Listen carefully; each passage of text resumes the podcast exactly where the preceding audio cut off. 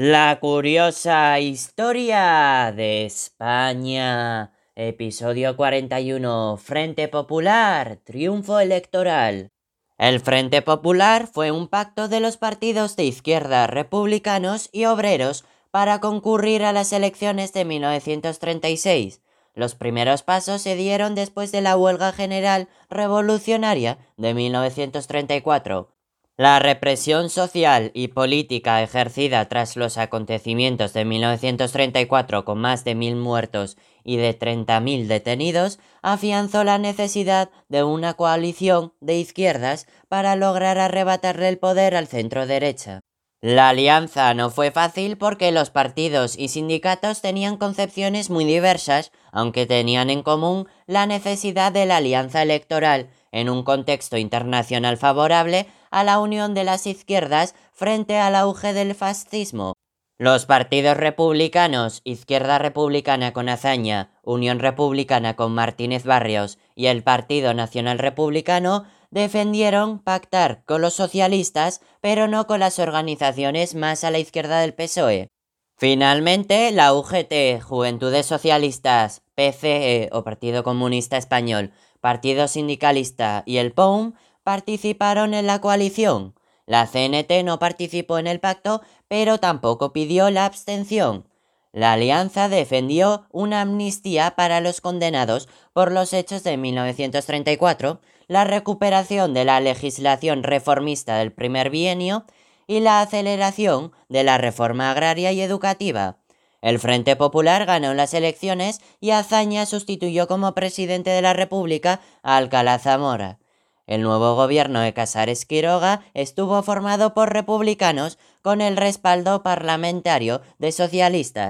El nuevo gobierno excarceló a más de 30.000 presos políticos aplicando la ley de amnistía. Las empresas tuvieron que readmitir a los participantes de la huelga general de octubre de 1934. Se restableció el Estatuto de Cataluña y el gobierno de la Generalitat y se inició el proceso de los estatutos del País Vasco y Galicia.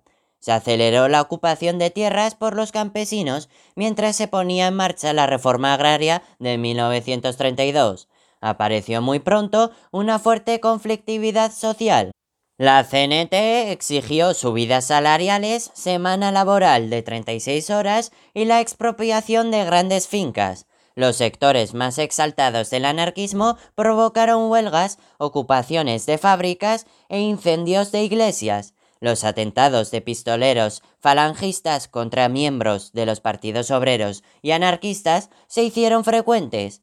El gobierno encarceló al líder de la falange, José Antonio Primo de Rivera, e ilegalizó su partido. Muchos militantes de izquierda se tomaron la justicia por su mano y respondieron a los atentados con represalias. A ello se unió la oleada huelguística en Madrid y el paro en el sector de la construcción que afectó a más de 100.000 trabajadores. Se produjeron enfrentamientos armados entre afiliados de la UGT y la CNT. Los propietarios de las tierras ocupadas se opusieron a estas. Empresarios industriales expatriaron capitales y la Iglesia inició campañas contra la República.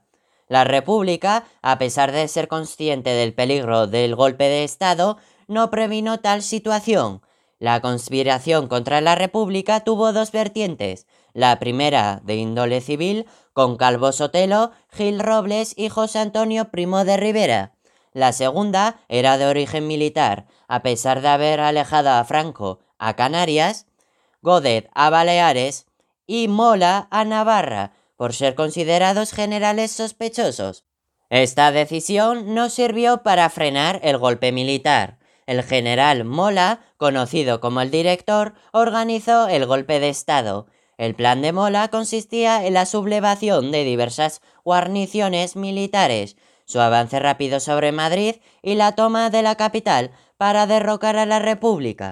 El 12 de julio fue asesinado el teniente de la Guardia de Asalto. José del Castillo y sus compañeros en represalia asesinaron a José Calvo Sotelo, acelerando el proceso de insurrección. El 17 de julio la guarnición de Melilla se sublevaba y con ella todo el protectorado de Marruecos. El 18 de julio se extendió por la península. España quedó dividida en dos zonas, la rural en manos de los sublevados y la urbana e industrial que permaneció fiel a la República. Para concluir, la unión de los partidos de izquierda se veía como la única posibilidad existente para ganar a las derechas. No resultó fácil realizarla debido a la cantidad de partidos y a las diferencias que tenían entre ellos. La experiencia del bienio conservador y la situación internacional con el ascenso de los totalitarismos facilitó el pacto. El Frente Popular pretendía recuperar la legislación reformista del bienio progresista, anular la represión producida tras la Revolución de 1934 y aprobar reformas sociales.